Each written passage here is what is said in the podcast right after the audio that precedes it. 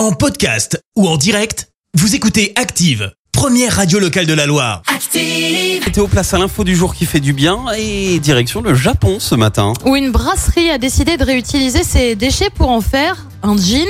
Décision de la brasserie Sapporo qui s'est tournée vers l'upcycling en se servant des déchets issus du malt, des feuilles et tiges de houblon pour créer donc des vêtements. Le procédé a déjà été vu avec des barres de céréales ou encore des biocarburants. Sapporo s'est associé à une entreprise de vêtements pour confectionner les jeans. Les déchets sont d'abord transformés en washi, un papier traditionnel japonais à l'origine du filage. Il est ensuite filé et sert donc pour le tissage du vêtement. Depuis le mois d'avril, ce sont une trentaine de jeans qui ont été conçus et vendus, moyennant 300 euros le vêtement. Merci, vous avez écouté Active Radio, la première radio locale de la Loire. Active.